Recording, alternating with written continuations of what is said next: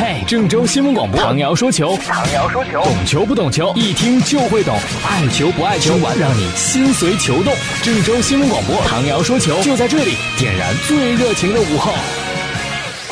各位听众朋友，大家好，欢迎收听唐瑶说球。林表明霁色，城中增暮寒。下雪之后的化雪天非常的冷，所以说呢，今天可能稍微道路上好走一些，但是比较的寒冷，大家注意保暖啊，要注意出行安全。好了，来说今天足球方面的消息。足协杯的首回合呀，苏宁和恒大的比赛，那打的一个火花四溅，是吧？双方谁都不服谁，呃，最终呢，好像恒大觉得自己更吃亏一些，尤其是在裁判判罚这方面，于是呢，向足协提起了申诉，还找了很多的证据。昨天呢，足协给答复了，足协怎么说呢？足协说：“哎呀，恒大，你说的这个疑似的点球是吧？你们认为应该给你们判点球的，我们这么一看，也不觉得应该百分之百要判点球嘛。”那在可判可不判的情况下，裁判选择不判，这也无可厚非啊，是吧？另外呢，你们说到的梅芳被阿马丁内斯侵犯这个事情，是吧？哎，我们看了看慢镜头，慢镜头显示呢，阿马确实有挥臂打梅芳的动作，确实打人了啊，而且也对梅芳造成了一定的伤害。但是呢，梅芳倒地之前，你那手臂也有动作呀，你也打人了呀，是吧？你不能不说你的事儿，光说别人的事儿啊，你们两个有来有往的。所以说，这不能完全是你被侵犯。其实啊，足球赛场上这种吃亏呀、占便宜啊，真的是互有往来的事情。呃，在早些年前，欧洲足坛上有个特别著名的斯坦福桥惨案，欧冠比赛是吧？最终呢，切尔西被巴萨绝杀。说，哎呦，那巴萨比赛当中占尽便宜啦，让切尔西吃亏了。可是大家只把焦点。对准在双方两回合第二回合的比赛当中，就是所谓的切尔西吃亏的这场比赛当中，但双方首回合交锋，切尔西占了大便宜，是吧？所以说都不要五十步笑百步，哪有完全吃亏没占过便宜的？就好像恒大，是吧？你说梅芳被侵犯，这边你看苏宁，苏宁球员周云的妻子发了篇微博，周云被打的都吐血了。我们还没说那么多呢，你们在这叨叨个没完，就好像你们真的很弱小，被欺负似的。我们也被欺负了。这个微博是这样写的：周云的妻子啊，在微博上透露说，足协杯决赛首回合，周云在拼抢当中遭到了对方的肘击，对方球员就是恒大的阿兰，不但眼睛青了，还出现吐血的情况。所以说，一场比赛当中真的没有完全吃亏的一方，尤其不能只看到别人黑，没看到自己也不白。另外，这次申诉呢，恒大还提了一个要求，说是双方第二回合交锋，是不是可以派一个洋裁判来执法？这事儿呢，足协也拒绝了啊，就是我们本土的裁判了啊，就这么着了。哎，其实特别想知道第二回合这个裁判是谁啊？马宁吗？是吧？刚刚得到中超的金哨这个奖，确实压力很大。虽然足协都否了恒大这些申诉。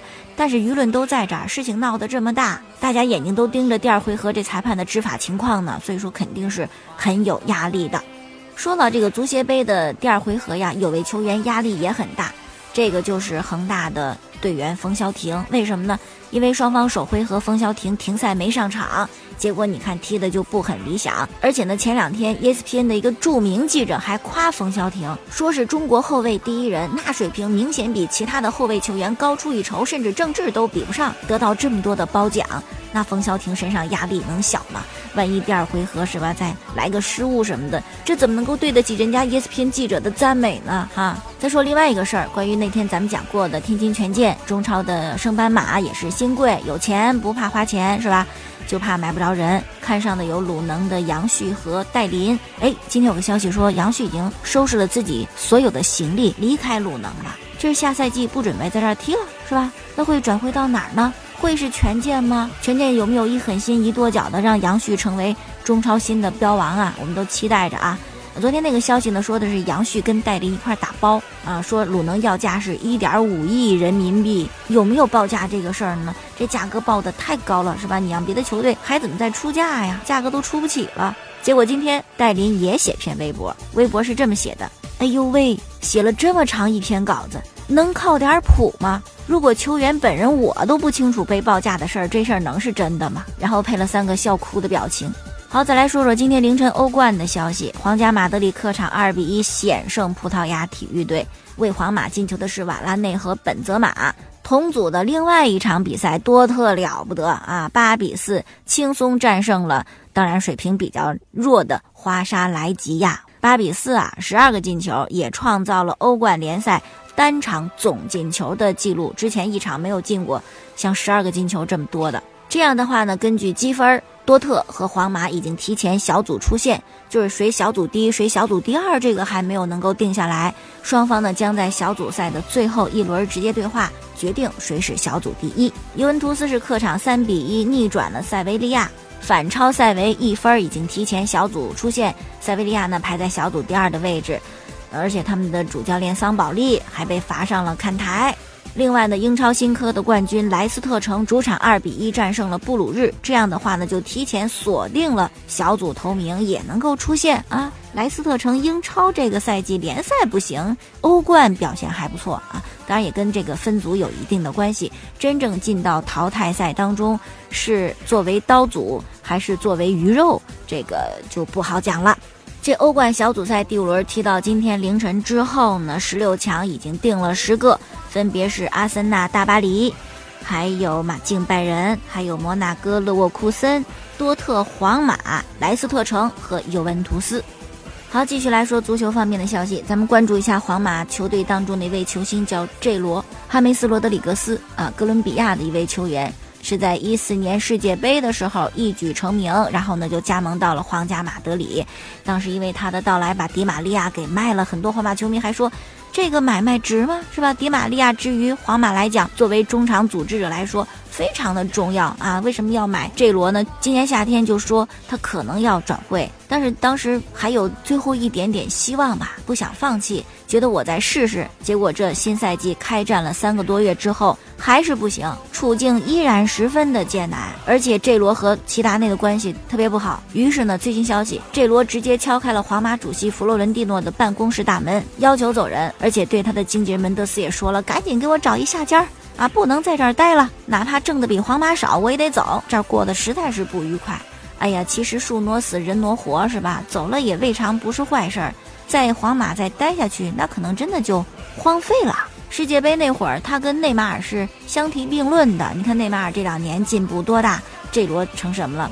十二月三号呢，就是西班牙的国家德比，巴塞罗那对阵皇家马德里。哎呀，在诺坎普，但是是一场下午场比赛，下午四点多。我对巴萨下午的比赛是一点信心都没有啊，所以说这场比赛真的潜意识当中是看好皇马的，而且巴萨伤病太多了。又有一个特别惨的消息，说是巴萨和马拉加那场零比零的比赛当中，皮克呢跟马拉加的开了外挂的守门员卡梅尼撞在一起，脚踝不舒服，能不能上场还存疑。这样的话呢，巴萨后卫就只剩下小马哥和马龙了，这还有谁啊？请问这还有谁？这还要防守吗？这简直是门户大开呀！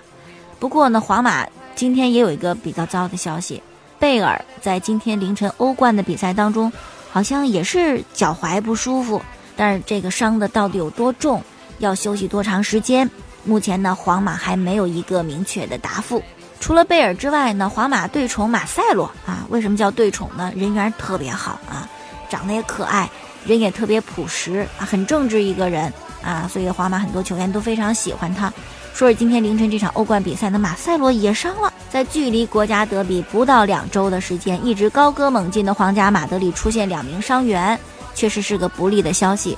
但是人要想开点是吧？因为毕竟还没有说贝尔伤多长时间呢，也许明天就好了是吧？整个来讲，伤病程度的影响还是巴萨更大一些。再说另外一个事儿，特别的好玩，大家还记得上个赛季 CBA 的总决赛？辽宁客场对四川的比赛，哎呀，辽宁球员跟四川球迷大打出手，后来辽宁也丢了总冠军。当然不知道跟这事儿有没有关系，但是毕竟有这么一出，是吧？人就多多少会联想到，没这事儿，可能我们就得到总冠军了。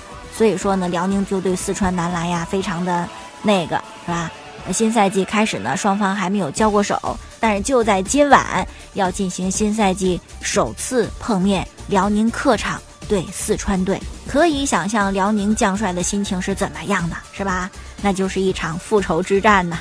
因为知道带着这种情绪，也知道双方上赛季那一梗，所以说，哎呀，这次的安保级别完全是总决赛级别的。据说有三百名警察全程负责安保工作。其实我觉得也不能只是说这个安保人员的多少，还应该两个队都对球员和球迷啊提前打一个预防针。比赛就是一场比赛，比赛就是在赛场上靠你的技术，靠你团队的配合来说话，不要在场下有什么拳脚上啊、什么言语上的这种纠纷，这个没有意思。我觉得应该还要对球迷做好这方面的工作，赛场上这种情绪要把握好。好了，今天就说这么多。收听晚上节目回放呢，可以登录蜻蜓手机客户端搜索“唐瑶”两个字，晚上九点零三分可以收听唐瑶说体育。明天我们再见。